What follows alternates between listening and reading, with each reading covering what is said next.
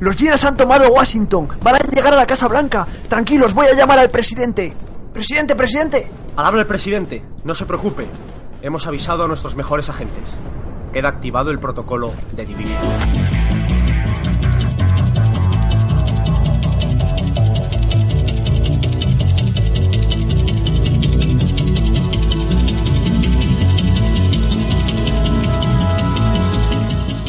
Muy buenas a todos, bienvenidos al episodio número 3 de Papel y Pantalla Podcast. Somos Puluku y Vagon. ¿Qué tal, Vagon? Aquí estamos. Y como habéis escuchado en la introducción, vamos a estar hablando de el juego de Division 2.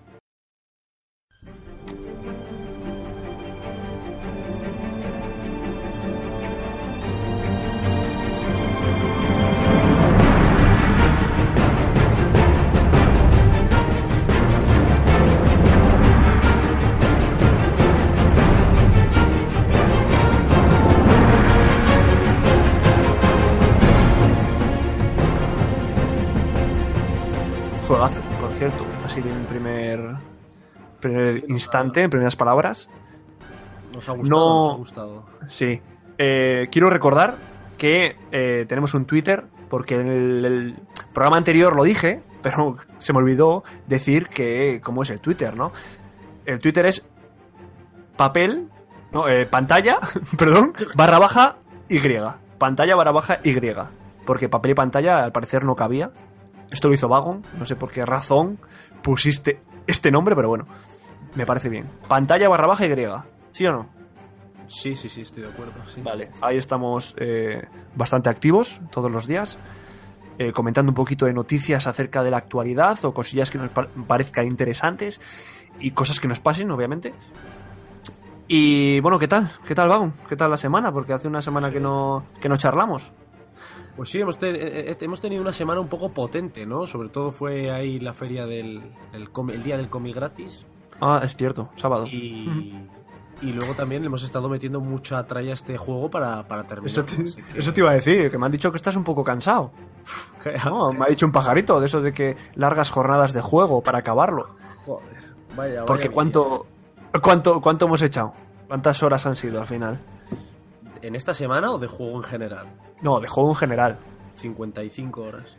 55 horas cooperativas. Esto hay que decirlo claro porque no ha sido jugar individual. Cooperativas, él y yo, mano a mano, para pasarnos el juego de principio a fin.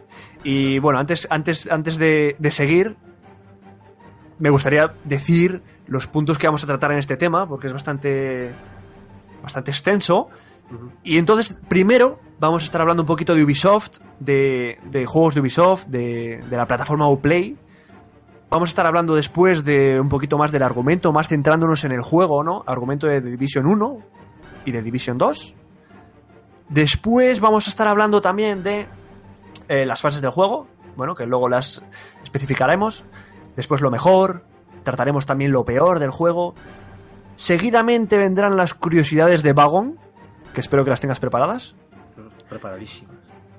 Y por último, como siempre, unas noticias eh, de la semana para ver qué, qué hay en la actualidad, ¿no? ¿Qué nos podemos encontrar? Así que sin más dilación, vamos allá. Comenzamos.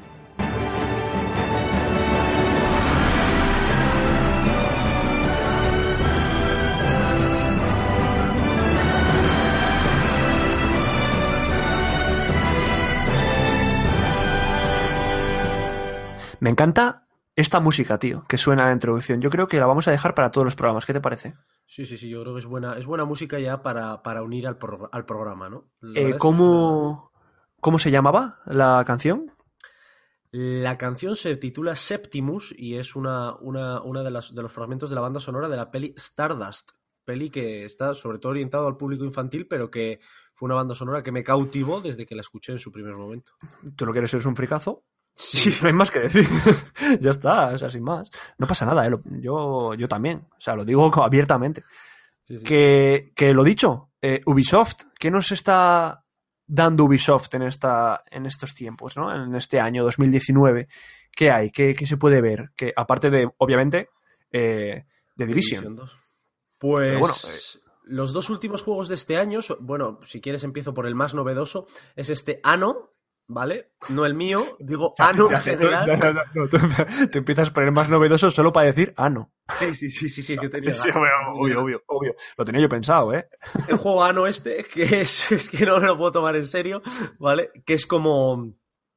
Vamos a ver, respetando toda, obviamente, eh, al resto. O sea, vamos a ver. Es similar a un Age of Empires de toda la vida, solo que está mezclado un poco tipo Spartan. Quiero decir que tú sigues la trama del juego. Es un juego de esto de que respeta mucho la historia y en el cual tú, según el momento de la historia en el que está ambientado el juego, vas desarrollando las ciudades, metiéndote, manejando a tus, a tus dirigentes, etcétera y ese sería el, el último juego que ha salido. Y el penúltimo, si no recuerdo mal, fue el Far Cry New Dawn, que es el nuevo Far Cry, que no deja de ser va- como...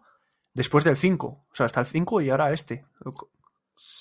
Sí, sí, sí, creo que sí. Sí, sí. Y, y el Far Cry este, pues es como el Far Cry 3, pues igual. Como el Far Cry 4, pues igual. Como el Far Cry 5, pues igual. Solo que aquí... Yo creo que ya cogen una franquicia y ya no se esfuerzan. Es como Bueno. también tiene Assa- Assassin's, Sí. Assassin's Creed, que es, eh, bueno, prácticamente eh, han cogido ya eh, eh, una ola que ya la gente se lo compra solo por el título y ya siguen ahí, eh, cambian cuatro cosas, pero es que tienen que... El diseño y todo es, es mantenido, o sea, no hay mucho más que hacer. Bueno, igual alguna ciudad, pero seguramente que cojan ya lo, lo construido y, y, y sobrediseñen. ¿Sabes? Que es mucho más fácil.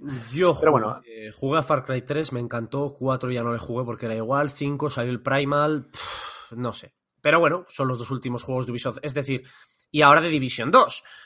Ujú. Que ya hablaremos de su relación con The Sí, sí, Division que, 1, pero- que bueno, que Ubisoft o Bugisoft, que luego ya también hablaremos de eso, que nos gusta mucho llamarlo Bugisoft. Pero bueno, tiene su plataforma, propia plataforma, Uplay, que es donde estamos jugando. Nosotros jugamos en ordenador, hay que decirlo. Tenemos ordenadores bastante buenos, ¿no? que tienen ahora mismo, eh, vamos, funcionan bien todos los juegos en ellos, o sea, son ordenadores potentes. Y solo para decirlo, para, para luego hablar del tema. Eso, sí, sí, está bien dicho. Y que, que nada más, bueno, juegos famosos que tiene, los que has dicho, eh, Los recordar que también tiene al Ra- al Rainbow Six, que es de lo más jugado, ¿no? Eh, por cierto, ¿sabes tú Oh. que trabaja un colega mío ahí en, en Ubisoft, en Barcelona? Que diseña para... Sí, diseña, diseña... Es artista. es artista. diseña, eh, bueno, equipamiento para el Rainbow Six. Macho. Pues, Sí, sí. Pues, pues la verdad es que el, el dise- el diseño de Rainbow Six es sublime. O sea, que- Sí, sí, pues hace, pues eso, cascos, eh, lo que le manden. Vamos. sí, sí, sí, sí. Y, y bueno, eh, poco más, ¿no? De, de, Sí, de no, de Uplay, Ubisoft en Ubisoft, de la plataforma. Sí, podemos pasar, si quieres, y si quieres tú contarnos, Mm. eh, yo te voy interrumpiendo, porque yo al de Division 1 sí que es verdad que no he jugado, pero si tú quieres contarnos un poquillo del argumento eh, del 1 y el 2, eh, adelante. Sí, sí, básicamente eh, lo que tenemos en, The Division 1 es un poco la misma idea que en The Division 2. Resulta que nosotros eh, sale el, nos situamos en marzo de 2016, es cuando salió este Tom Clancy's The Division, que es el, el, el 1, ¿vale? Que salió para PlayStation 4, Xbox One y Microsoft Windows, ¿vale? Y Ay, Microsoft Windows. Sí, la verdad es que cuando, cuando salió publicado este juego fue un bombazo. Todo el mundo decía que iba, iba a desbancar a Call of Duty y que eran los juegos que estaban de moda de de shooter por esa época. Y decían que iba a ser un bombazo. Tal bombazo fue que yo me lo pillé de salida, cosa que no suelo hacer. Y tras unas cuantas horas y ver YouTube plagado, pero plagado de vídeos sobre The Division, en la versión de PC empezaron a aparecer los hackers, empezaron a haber cheats, empezaron a haber chetos y no lo supieron bloquear. Por tanto, la comunidad de PC, gran parte, dejó de jugar. Si bien los que mantuvieron el juego y una vez se bajó el hype y dejó de haber tantos chetos, se convirtió en un juego que, entre comillas, podemos decir que es de los de culto de Ubisoft y siguió cosechando, cosechando éxitos. La, la temática de este The Division está inspirado en la operación Dark Winter y la Directive eh, 51, la Directiva 51, que nos suena de las películas americanas. Eres, eres tejano, parece.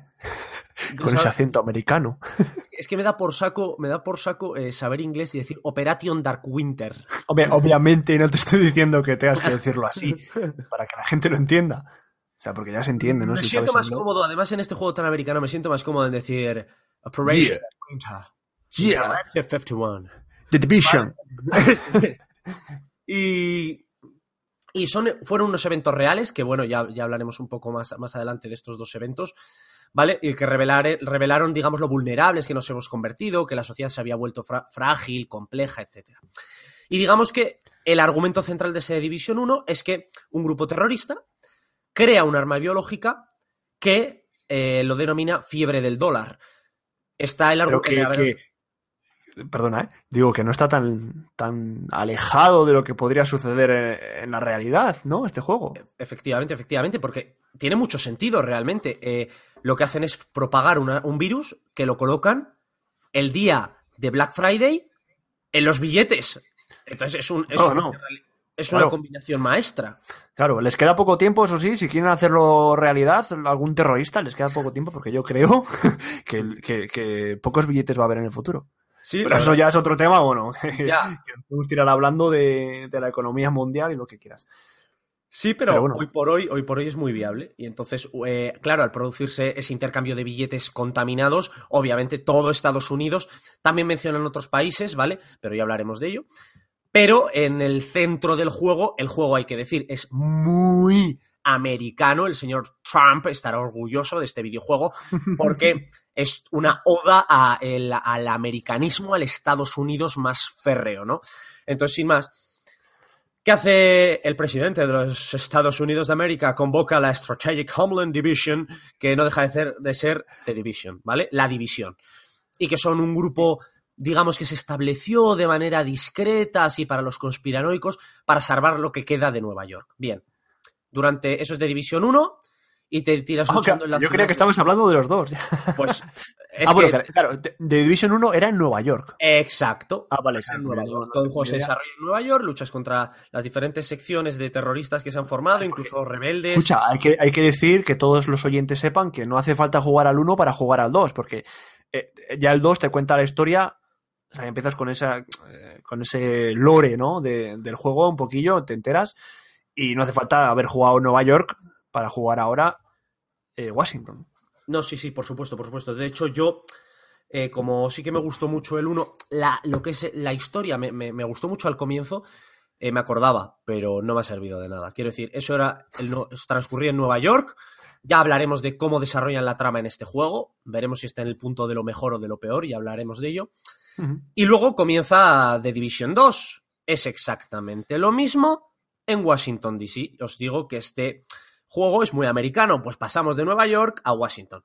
Y entonces realmente, eh, siete meses después de que se liberara el virus mortal en Nueva York, Washington, D.C. está al borde del colapso, hay anarquía, hay, hay inestabilidad, y está claro, y esa es la premisa del juego, si Washington cae, América cae. Y, lo que decíamos, es que es muy real, porque eso pasaría.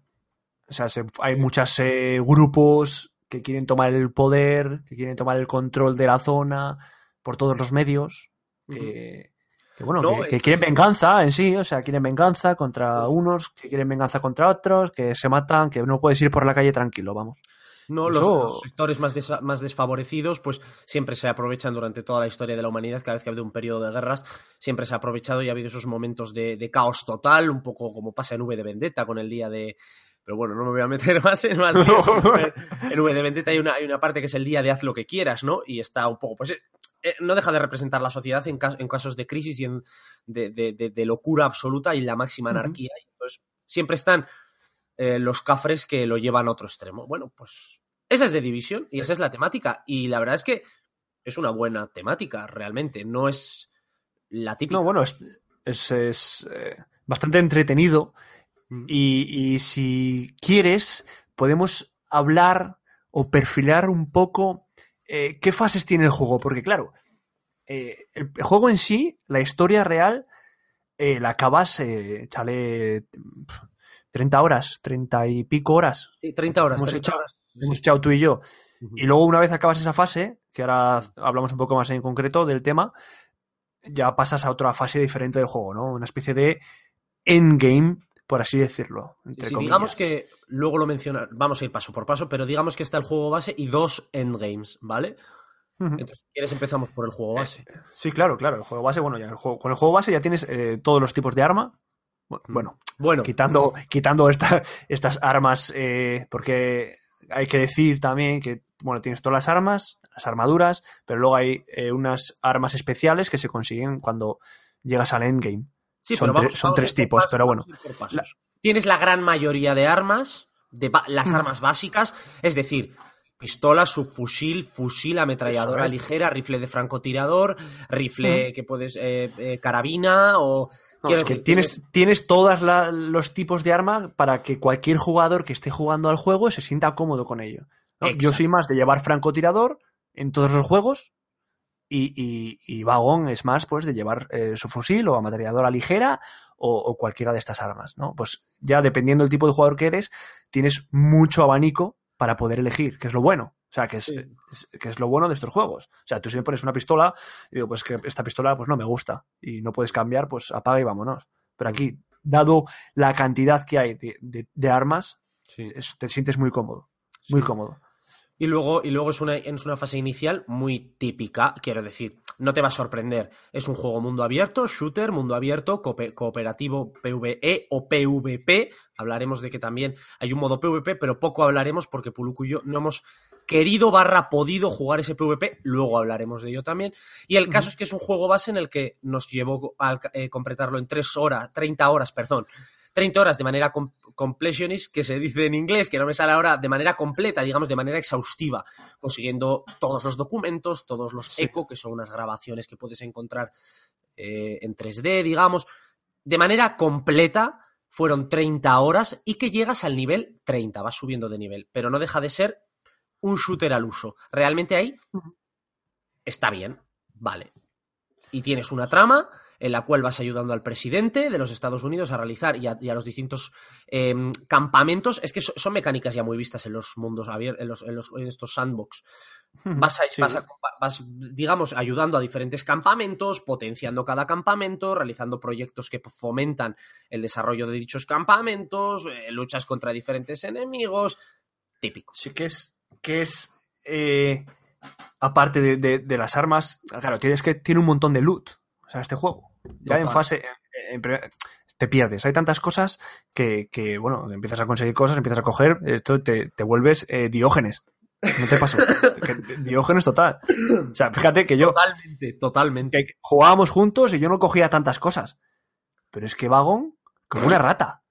Que es que, como una rata, a coger todo lo que había, mochila en una farola, en esa bicicleta y no sé qué, mira una, un acero, que, que por aquí se puede pasar, vamos por acá, Entre hijos. a los entresijos, eso es, que nos gusta, a, a Vagón y a mí nos gusta mucho llamar a las zonas que menos visibles del juego, que se alejan un poco de la, del- de la historia principal, nos gusta llamarlas eh, entresijos, ¿no? Pues te metes por un callejón, eh, unas alcantarillas. Realmente, realmente en un videojuego, a mí es de lo que más me gusta. A mí me Es encanta. donde se ve que se lo han currado. Mm.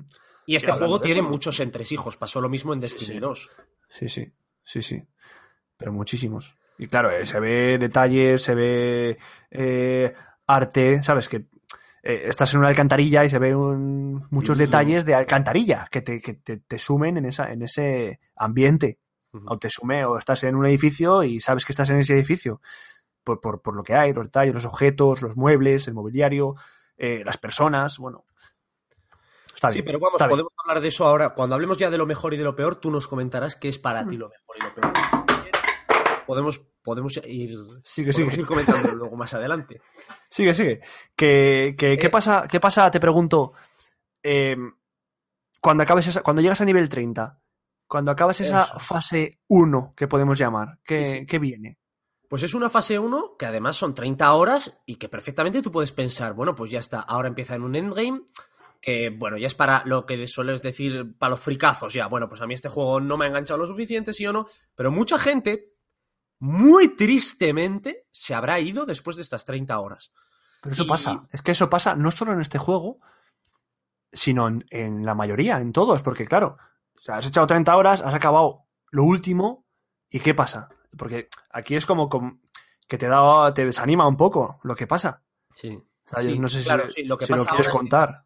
Sí, después de, después de conseguir todos los campamentos del juego. Todos. Todísimos. 30 horas, 30 horas, destruyendo campamentos enemigos. O sea, imaginaos, imaginaos un mapa lleno de puestos de control, llenos de fortalezas enemigas, donde están los grupos eh, más numerosos de enemigos. Conseguirlos todos, que es conseguirlos, en- eh, entre comillas la palabra, sino eh, liberarlos, deshacerte de esos grupos enemigos, de esas, de esas, eh, esas personas eh, que causan barbarie en Washington todos. y que. y- todos. todos. y, despu- y- y después que se vuelva a poner todo de color rojo, todo. de color ocupado. Color todo de- ocupado. aquí hay enemigos otra vez. Acabas el juego base y te vuelves a encontrar todo el mapa que habías conseguido liberar, rojo otra vez, por una facción de enemigos de la cual no te mencionan en todo el juego base, porque estos son los saltos. El juego ya hablaremos, ya vamos a hablar ahora de lo peor, pero la trama, no sé qué es eso, señor Ubisoft, No, no, la- ¿qué la- es la trama? Es que, de- claro, es que somos. De repente ha aparecido un nuevo grupo y, y está todo ocupado. Eh, ¿Vale? Y todas las 30 horas que he echado yo aquí, y eso es lo que desanima, lo que hablábamos, que desanima a jugar. dices, mira, yo no voy a conseguir otra vez todo el mapa porque llevo aquí mucho, mucho tiempo. O sea, y gente como Vagon y como yo, que jugamos. eh, pa jugamos juntos, siempre. La mayoría de juegos, en poco jugamos ya de forma individual, lo que buscamos es jugar él y yo. Claro, que te plantan esto y dices, a ver, ya son muchas horas. Y a nosotros nos gusta cambiar de juego también. Sí, sí, O sea, no- pero, pero, rápidamente, macho, como una buena madre, te abraza este primer endgame y te, te- te catapulta a meterle otras 20 horas de juego. ¿Cómo? Nuevos enemigos, nuevas mecánicas, enemigos, hablo de que en ningún momento los enemigos lanzaban ni siquiera ningún dron, ahora un montón de enemigos, drones de diferentes tipos, eh, robots que se parecen mucho a los de Metal Gear, eh, muy resistentes, nuevas mecánicas de misión. Aparecen las categorías de mundo en el cual tú tienes, eh, puedes ir subiendo las categorías de mundo medi- mediante la destrucción de fortalezas, que para de- poder atacar esas fortalezas tienes antes que previamente hacer unas misiones de historia. Mm. Según cada Digamos- Digamos que, esto, que, que, no, e- que el endgame no es que suba la dificultad como en muchos juegos se hace. eh, este, tienes los mismos enemigos y, y ¿qué pasa? Pues que son más difíciles de vencer. No, Exacto. no. Tienes lo que has dicho tú, muchos más enemigos de muchos más tipos. eh, los robots que has comentado, que no aparecen en todo el juego, sino a- a- en este endgame. Esos robots. eh, habilidades nuevas de enemigos que, que bueno, que, Que no conocíamos. te las comes, que te las comes, Sí, sí, literalmente. O sea, que dices, ¿qué ha De pasado? hecho- o sea, ¿qué está De hecho, pasando? terminas, terminas el, el juego base creyéndote Dios, es verdad. O sea, te crees Jesus Christ. O sea, dices, bueno, yo estoy aquí en nivel 30, tengo ya nivel 30 desde hace, desde hace tres o cuatro misiones, porque he ido recogiendo el la último la coleccionable de- del juego. La habilidad de, de cambiar eh, el agua en vino, Claro, sí. sobre las aguas. Así, llegas al primer endgame creyéndote Dios y te dan un tortazo en la cara. Eres un pringao. Porque aparece un- una cosa que denominan que son niveles de poder, es decir, el equipamiento tuyo tiene un poder. Los que habéis jugado a Destiny 2, a Destiny, vamos, es la idea. Lo que te da el nivel es el equipamiento. Y según vas derrotando fortalezas grandes, aumentas la categoría del mundo hasta el nivel 4. Comienzas en nivel 1, primera fortaleza destruida nivel 2, segunda fortaleza destruida nivel 3, tercera fortaleza destruida nivel 4, y ahí haces la última, la última misión, que es la de... eh, se me acaba de ir de la cabeza. Digamos, la fortaleza final de estos colmillos negros, esta nueva facción. Sí, y, y- y- y ahí, claro, o sea, vamos a, vamos a hablar dentro de este endgame de, de lo que pasa, de la historia, un poquito. Ahora, solo decir que, que, que- ¿qué pasa? Es que no entiendo nada. O sea, nos quedamos en plan, eh, vale, ¿por qué está pasando esto en la historia? Porque habla de, de, lo siento por los spoilers, si lo queréis jugar, pero aquí ya sabéis Bueno, que en este Aviso podcast, spoiler, aviso spoiler, durante un Sí. minuto no os metáis, ya. En este podcast hablamos de spoilers. Entonces, ¿qué pasa? Que, que llegas al final de- del endgame y te dice, el presidente de Estados Unidos es un traidor. ¿Pero cuándo se ha visto? O sea, ¿cuándo han hablado de... El presidente lo salió en una misión del- del- de la fase 1 del juego base, ¿no? Antes de llegar a endgame, que salía ahí, que lo habían secuestrado y, y ya está. Y luego, siguiendo, segunda misión que sale el presidente, es un traidor, eh, él es el que metió... eh, el que guarda las antivacunas y lo que sea. Dices, Sí, eh, pero, pero que, pero que no es lo que entiendo nada. pasa. Estamos hablando, si os fijáis, de fases del juego Y no estamos mencionando la historia, pero porque no se puede hablar de la historia. Es que no hay una trama. Realmente, vamos a ver, es un shooter. Pero es un juego que, joe, el argumento es muy bueno, macho. Y echas en falta una buena trama, tío, que yo creo que es muy fácil. O sea. Realmente ya cuentas con una premisa que no a, con- a nadie se le ha ocurrido. Encima tiene el punto de realismo de que está basado en cosas reales. Tronco, hazme una, una Sí, porque, trama. porque eh, la trama, de lo que yo me, me puedo acordar, porque fíjate que no es, o sea, no, no importa tanto la trama como, como la jugabilidad y la estrategia y lo que sea. Pero es que la trama, digo, que eh, liberas cuatro sitios, lo que hemos dicho, las fortalezas, pero claro, hay una historia para liberar esas fortalezas, que es que vamos a intentar que The Division se vuelva a unir y vamos a hacer grande otra vez The Division. Sí, o sea, a ver, lo que sí, el grupo, lo pero vamos, lo que es que-. Sin más, que es que tampoco, Comentan- yo no, no tengo ninguna historia o, o personajes que empatices con ellos. O, o que tenga un seguimiento y decir, jo, ¿qué, qué le habrá pasado a este? A ver si sale de, de Division 3 para saber qué ha pasado con estos personajes. Eh, No, no, no, no. cero, cero. Yo qué sé, yo recuerdo shooters, eh, no tienen nada que ver, ¿no? Pero es un shooter. Tipo, los, los Black Ops tenían un modo historia muy potente. La saga Resistance sacó tres juegos, tenían, tenían una, una temática. Joder, no sé, yo lo he echado en falta. Entonces, terminas el juego base, pues sí, lo típico, secuestran a un compañero, hay que ayudar a liberarle, etcétera, etcétera. No te, con, no te engancha. Terminas el juego base y de repente aparecen unos colmillos negros que vuelven a tomar todo. Y terminas ese primer endgame con el presidente Ellis, que es el presidente de los Estados Unidos, que es un traidor. No te han Sí. ni siquiera dejado caer por qué va a ser un traidor, Y- que tú te hagas un... No. Y digo, eh, después de esto, o sea, dices, eh, vale, eh, ya he acabado. Ya vamos a dejar aparte el argumento, ya he acabado. Que se vuelve todo rojo otra vez. Bueno, todo no. ¿Qué pasa? ¿Cómo la que no? mitad. La mitad, Hombre, la mitad. por favor. Eh, Endgame 2. eh, vale, lo único que tenemos en el Endgame 2 es que hay una- unas unos nuevos equipamientos que son únicos, Sí. que son como, bueno, que puedes, eh, si te equipas todo de ese mismo set, pues te da ciertas habilidades mejoradas y ya está. Eh, Bueno, mencionar, mencionar un segundo, y es importante que desde el juego base, desde esa primera fase que hemos comentado, tú ya ves que las armas, según si te las equipas y son armas de la misma marca, porque tienen marcas, ¿vale? Eh, si te equipas tres, eh, tres imagínate, imagínate cas- eh, casco, bueno, casco no hay, pero mascarilla, peto y, bo- y- y pantalones de la misma, bueno, eh, cartuchera. Pantalones. De la- sí, dice, joder. dice, dos cosas y no hay ninguna. Eh, bueno, Bueno, pues pantal- bueno, pantalones no hay. Eh, casco, bueno, casco no hay.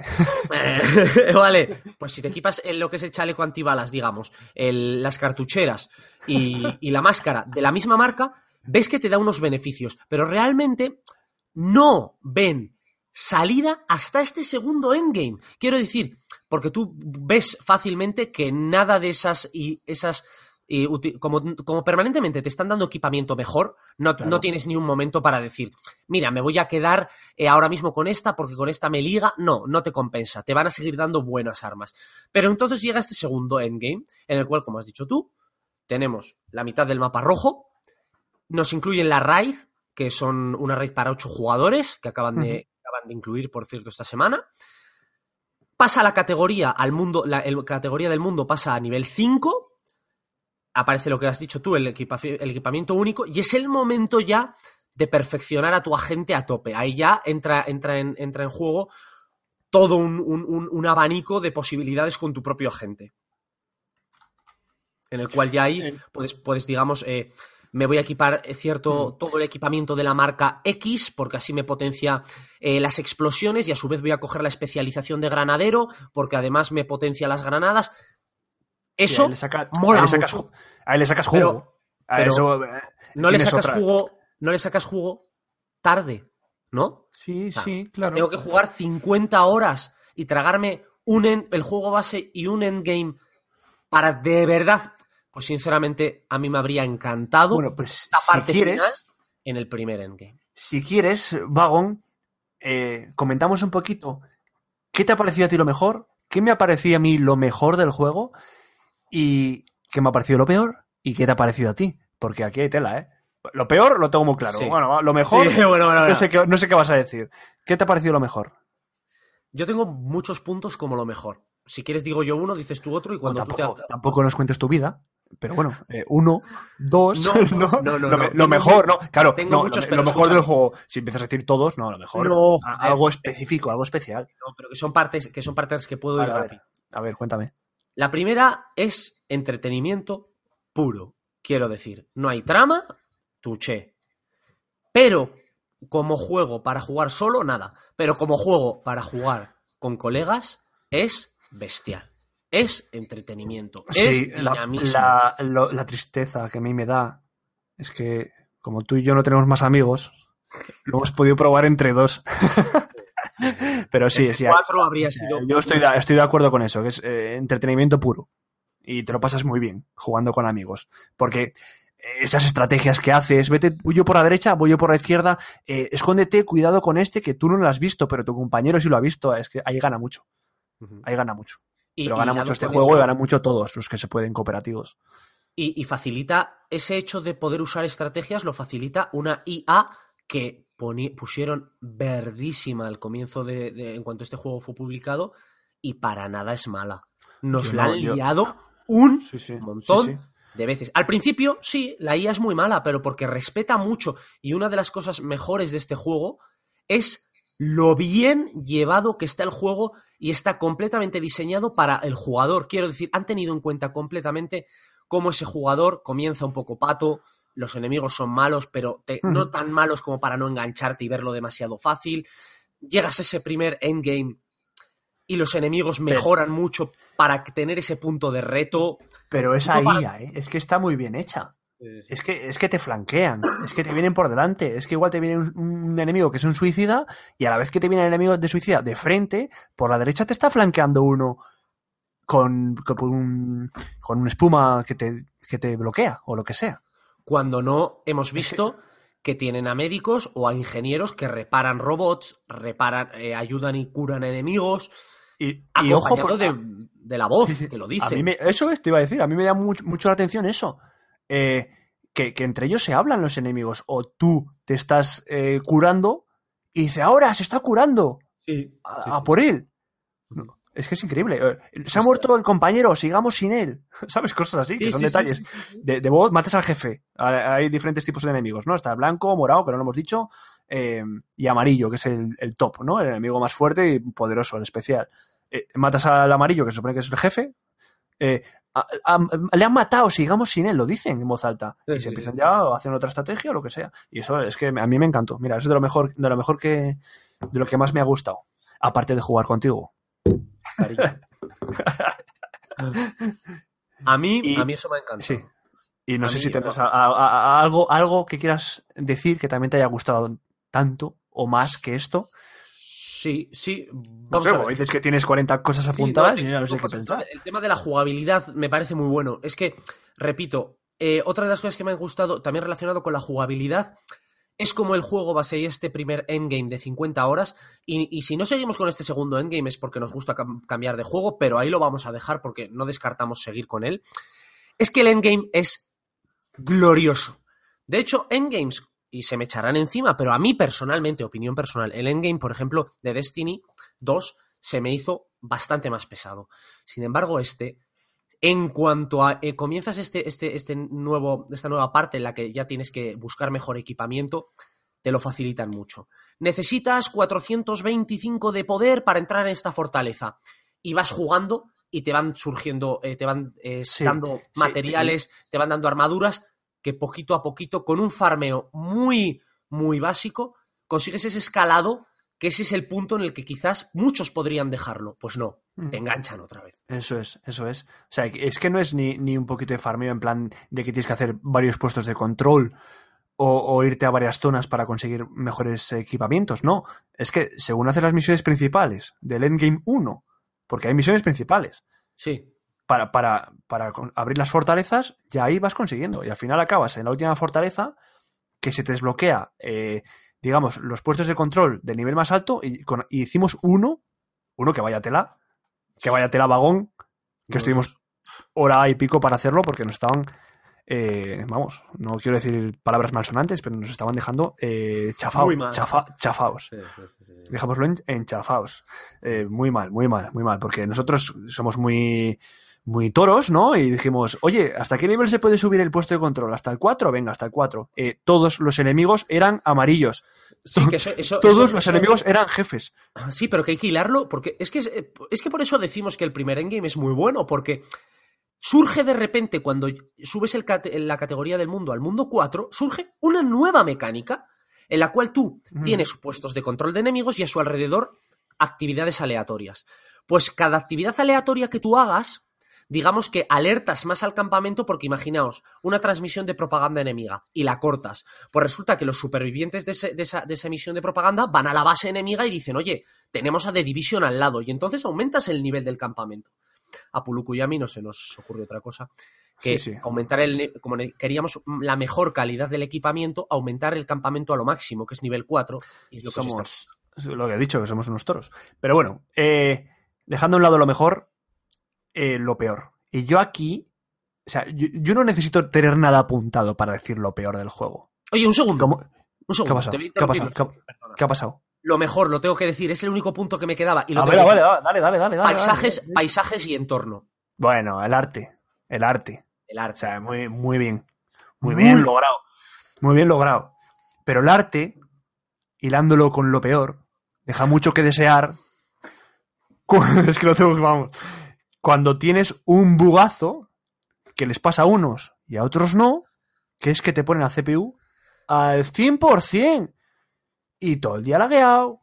Eh, claro, eh, yo he tenido que regular mucho las opciones gráficas para que eso no me pase continuamente. Pero claro, esos son problemas que a mí yo lo tenía, Sí. eh, Vagon no. Vagon Sí, de veía hecho- el arte, el arte y el diseño estupendamente porque lo tenía en ultra.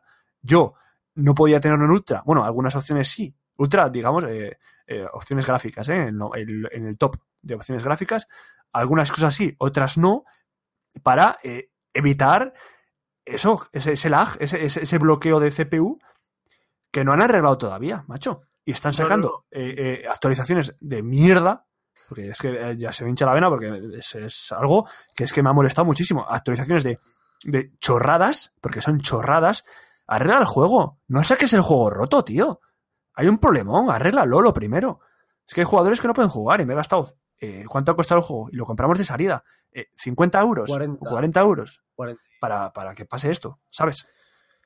No, no, y, y además, eh, unido a eso, yo tengo una nota aquí en lo peor, fíjate, que se llama, la, la- lo he apuntado así, se llama Puluku versus Backbone, otro juego, porque realmente a Pul- eh, Puluku ha jugado este juego porque estaba yo y porque lo podíamos Sí, jugar sí, los yo dos. te dije varias veces que Eh, me iba a dejar. O sea, Eh, ha sido otro juego. Yo no he tenido prácticamente, fijaos, un día de estas 50 horas, poneos que una hora tuve fallos de bugs de sonido y no he vuelto a tener prácticamente ningún bug. Para mí ha sido un juego sublime en cuanto a bugs y es un sandbox, mundo abierto, muy amplio, mucha gran cantidad de enemigos. Ni un bug prácticamente. eh, yo he prácticamente, tenido, y yo he tenido, eh. al contrario, yo he tenido todos. O sea, Todos. Todos. O sea, increíble. O sea, eh, el de sonido que has dicho tú, eh, ayer mismo lo escuchaba a veces. Un, un, un sonido trabado, retumbar, pero eso yo creo que te viene de la CPU también. Eh, retumbo de sonido, eh, pantalla bloqueada, o sea, son, son un, un segundo. O sea, no llega, pero vamos, molesta. O sea, y no siempre, vamos a ver, porque luego ya he mirado yo soluciones, etcétera. Eh, ¿Qué más? Sí, pero- Eh, eh, eh, el, el- el acabado de los edificios y de los vehículos y los muebles que hay por ahí, los objetos, bugueado, que tardaban a aparecer. Aparecía la estructura y luego a veces tardaban a aparecer lo que es el, el diseño. O sea, y no me dejaba, no me dejaba esconderme, no me dejaba saltar, a veces que, que todo- edificios no me aparecían. Vamos. Todo viene todo esto- hilado por, esa, por la CPU al 100%. Pero es que esto Sí, sí. pasaba en The Division 1 y no lo arreglaron. Y ahora han sacado Division 2 y el mismo fallo. Y es aleatorio. Puluku tiene un buen ordenador. No vamos a entrar en especificaciones técnicas, pero tiene un buen ordenador. Es un fallo que sucede con ciertos equipos por quizás algún componente, pero no por baja, por baja, por baja. No, no, eso es, es problema de, de que con la- el procesador que tengo yo, pues algo pasará. Y ya está. Y, y con ese tipo de procesadores, pues mucha gente leyendo foros, leyendo, leyendo muchas soluciones, porque me he tirado un rato leyendo cosas para ver si lo soluciono yo. Pero Entonces, fíjate. eh, yo no las- pago una de 40 las- euros, yo no pago 40 euros para solucionar yo algo, tío.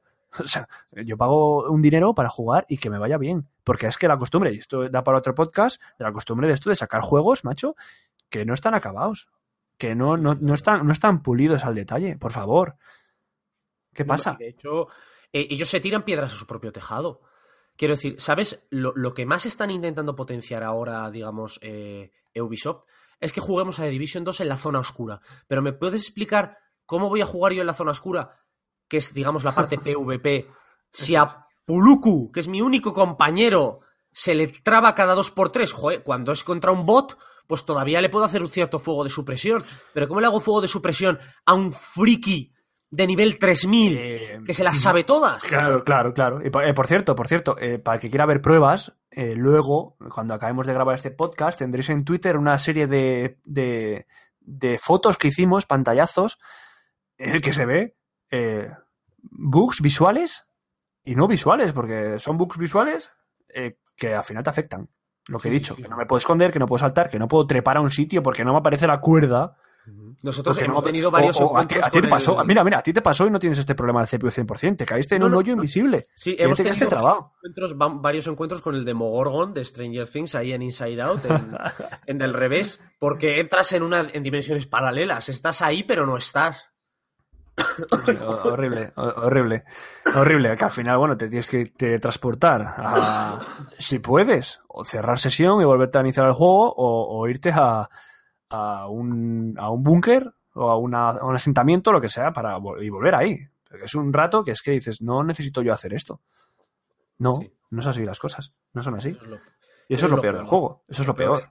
Nos hemos quedado sin una zona oscura por un O tema. sea, de- mismamente, de- ¿eh? Ayer, ayer, eh, una actualización de 6 gigas para, para nada que, que- que- para que no soluciona nada, sino que te, te añade más contenido.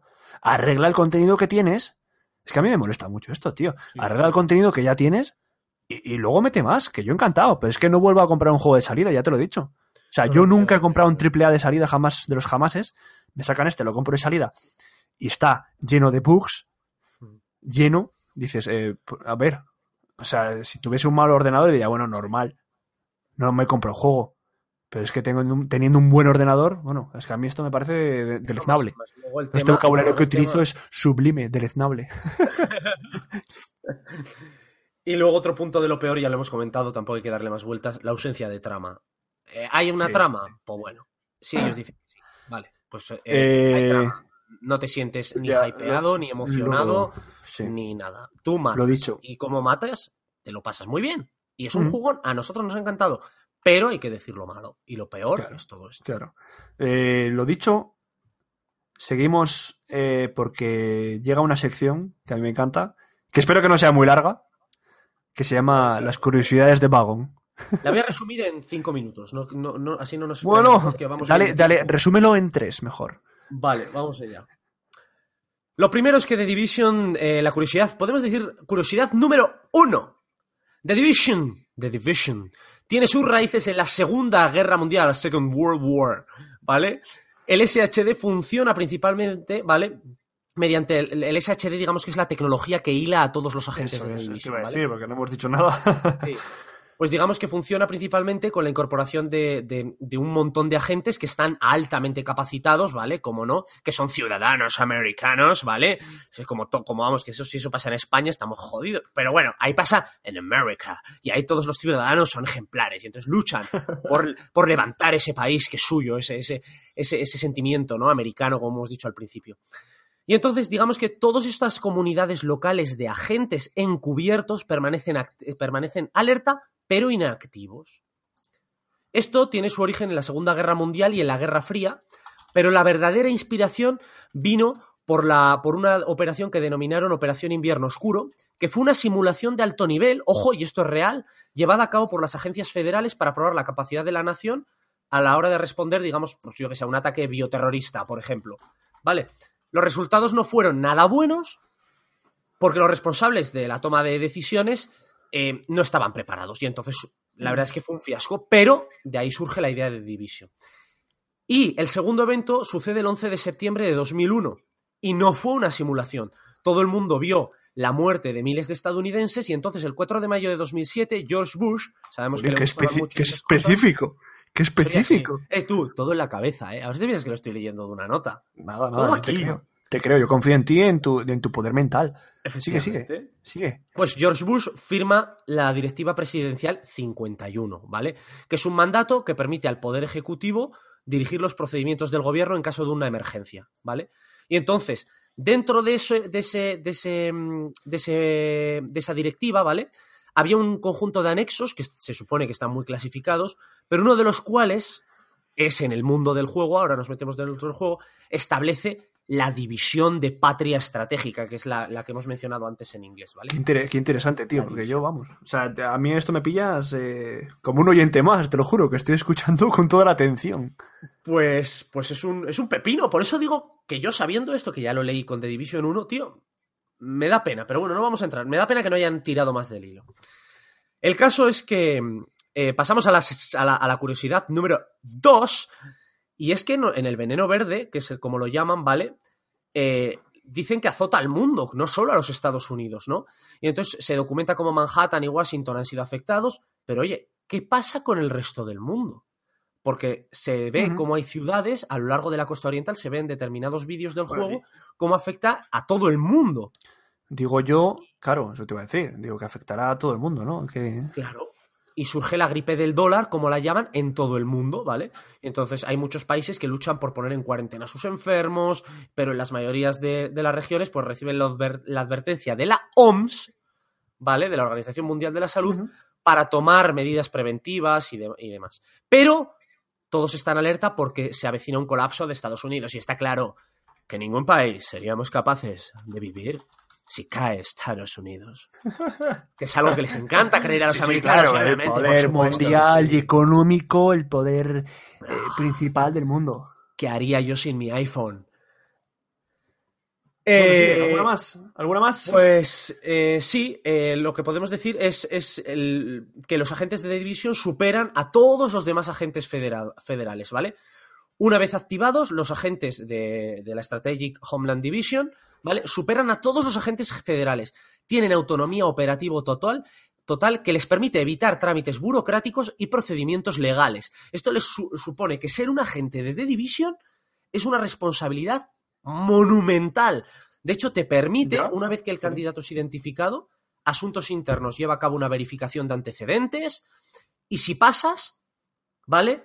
Se, se, eh, el- un agente de división se supone que le hace una, en- con, con cierta experiencia, se pone en contacto y le hace una entrevista preliminar.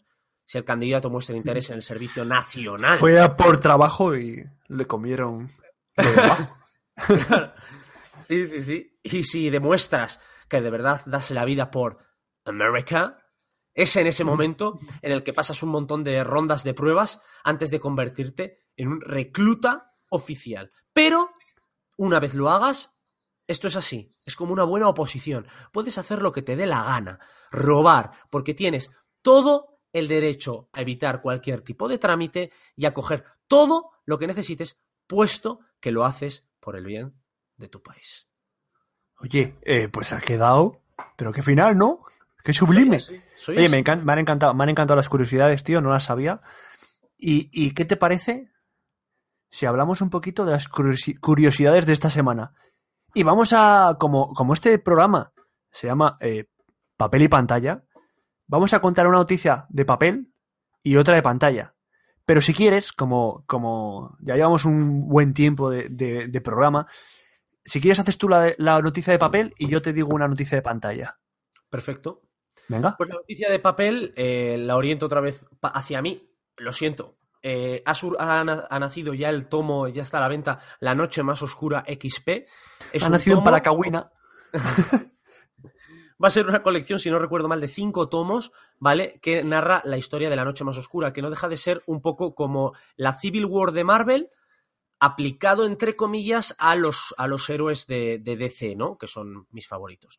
Entonces, eh, digamos que hay, hay un- una serie, introduce, o sea, es, es fundamental el papel de los Green Lantern y todo el equipo de los, del resto de Lanterns, Blue Lanterns, eh, eh, los, los, los, los Pink Lanterns, no sé si son, no son, no son los zafiros estelares. No tengo ni idea de DC. Así Bueno, te lo pues digo. hay un montón Si quieres de, un día hablamos de DC, pero me quedo callado. Sí, hay un, hay un montón de anillos más.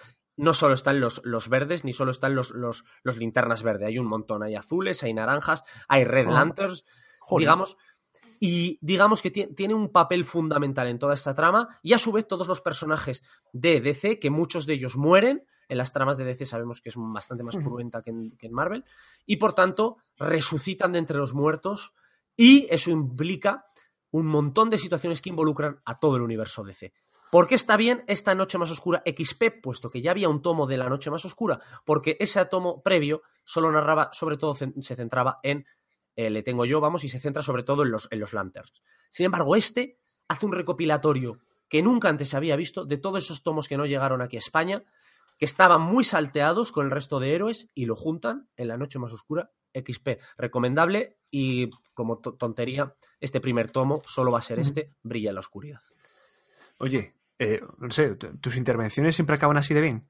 Estoy flipando. La anterior de curiosidades, bueno, bueno. Y ahora muy bien. Oye, que, si quieres te cuento Cuéntame, yo. cuéntame si, tú si tu quieres te cuento yo una pantalla. noticia de pantalla que viene justamente, lo he comentado en Twitter, igual te suena, pero bueno, pasado mañana, día 17 de mayo, se estrena aquí en España, en los cines españoles, Hellboy. Ah, sí. pero una película, bueno, que ya tuvimos un par de ellas hace años, no me acuerdo las fechas, pero bueno, Eh, en esta lo que he visto es que han hecho un, un- bueno, han quitado todas las partes sangrientas, todo, todo un recorte de escenas, pa- vamos, para hacerlas más eh, llevaderas para los eh, niños, para que sea más taquillera, para que gane más. A mí me parece un completo fracaso. O sea, me da, he visto eh, una comparativa entre lo que es eh, la película sin, sin cortar estas escenas. O bueno, no- no- vamos a ver, no las cortan, sino que las, las Maquean. Las, las maquean, sí, la- las limpian un poquito para que no sea tan sádico. Pero Sí, sí, donde Tela, eh, tela, tío- eh, qué diferencia, un eh. gigante clavando una espada a un tío, descuartizándole en dos y lanzando un Eso chorro de sangre inmenso, ponen a un tío dándole un puñetazo. Vale. Sí, sí, eso es, eso es. A mí, vamos, eh, no lo entiendo. No lo entiendo porque no es una película para niños. La gente que va a ver Hellboy sabe de qué va Hellboy, no es un superhéroe. Vamos a ver. O sea, no es un superhéroe, es, es, es un demonio, hombre. Es que Sí, es lo que hay. O sea, ¿qué te esperas? ¿Qué te Pero esperas? sí. Si te has leído un poquito los cómics o sabes un poquito de la historia, ya sabes lo que hay. Entonces, eh, bueno, eh, bueno, porque se estrena algo que yo espero que la versión sin, sin maquear se pueda ver en el futuro, pero vamos, eh, esa era, o sea, la noticia. Ahí lo puse en Twitter también quejándome un poquito. Eh, Sí, y, no, y nada más, nada más. Aquí las noticias de papel y pantalla. Y oye, eh, hasta aquí el programa número 2. El número 2. tres.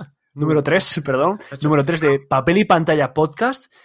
Hablando de, de Division 2. Espero que os haya gustado.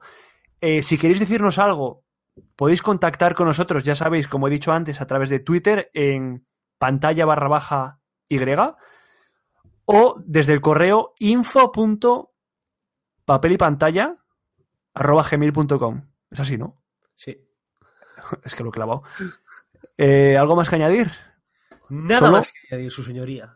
Despedirnos y hasta la próxima semana. Adiós. Adiós.